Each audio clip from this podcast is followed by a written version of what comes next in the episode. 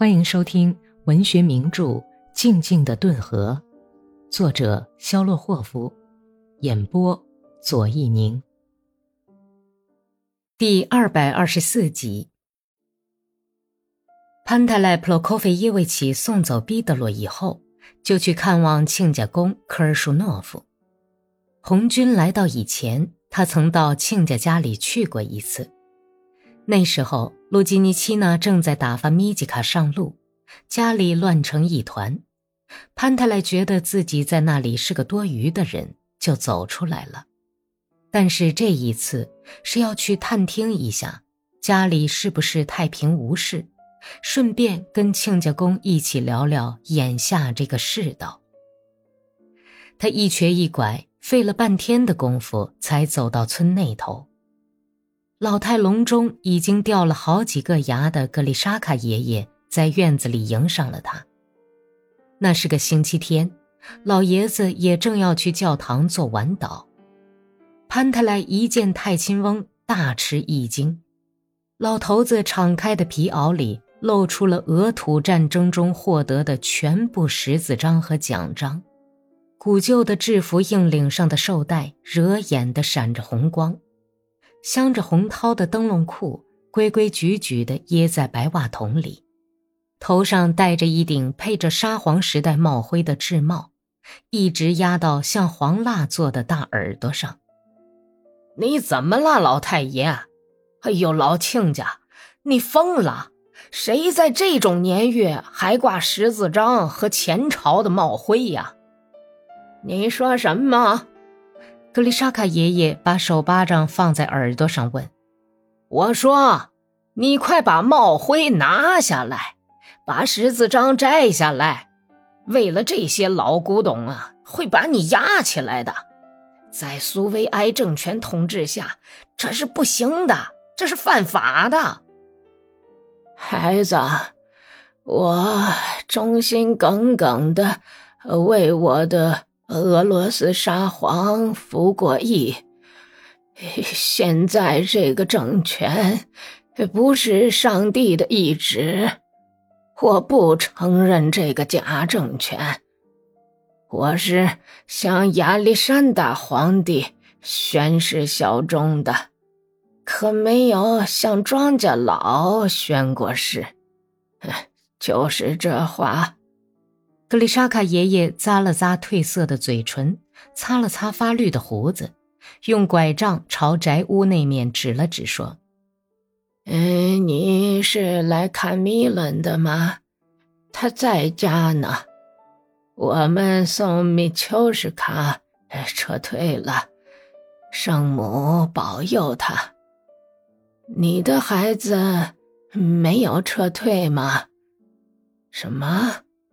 还不然怎么？嘿，这成什么体统啊？他们都对皇上派来的哥萨克军长官宣过誓啊！军队里正需要人的时候，他们却在家里陪老婆。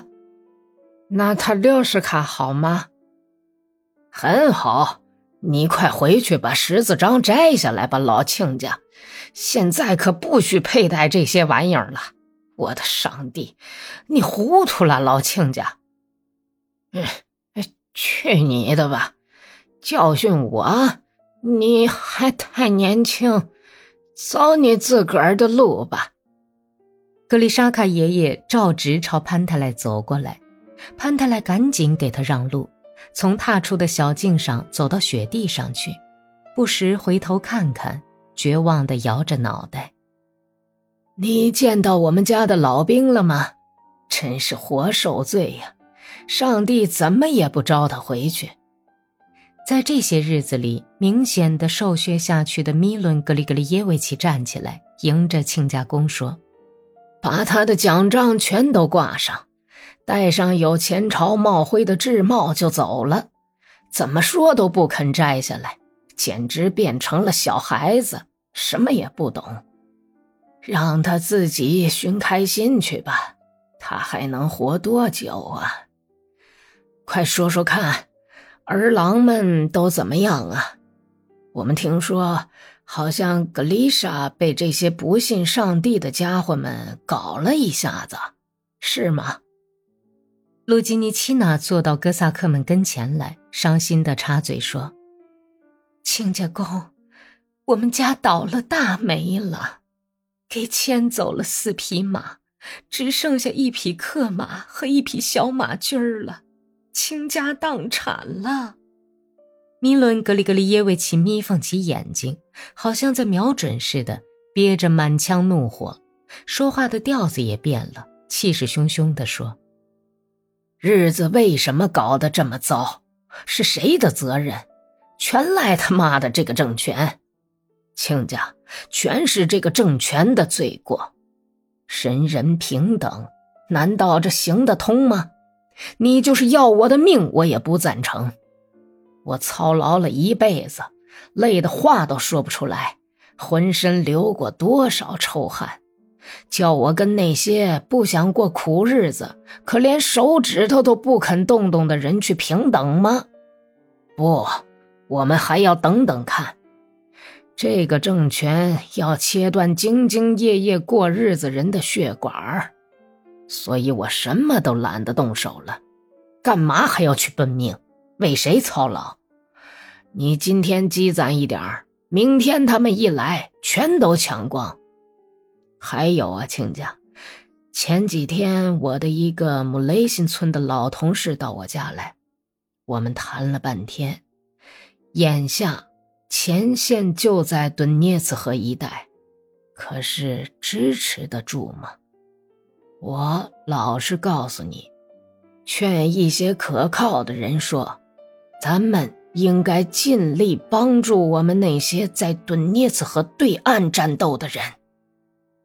呃，怎么个帮助法啊？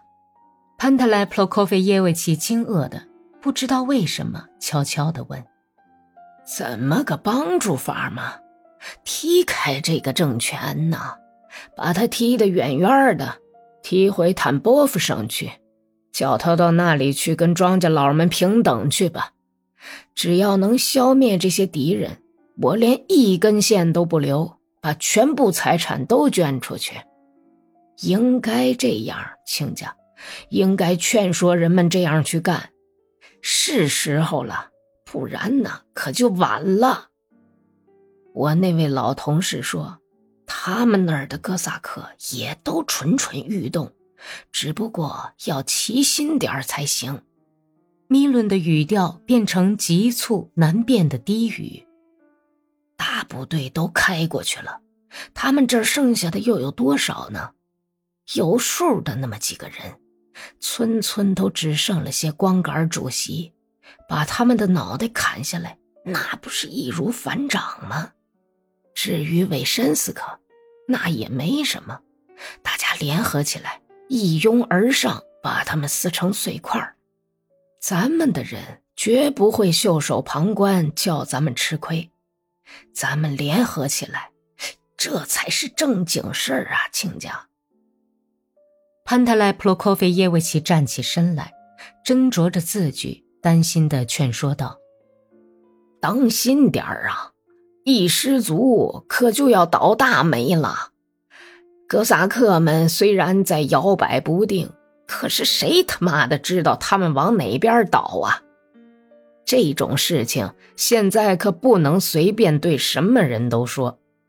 年轻人呢，简直无法理解，他们好像都在闭着眼睛过日子，有的撤退走了，有的留下来，这日子可真不好过呀！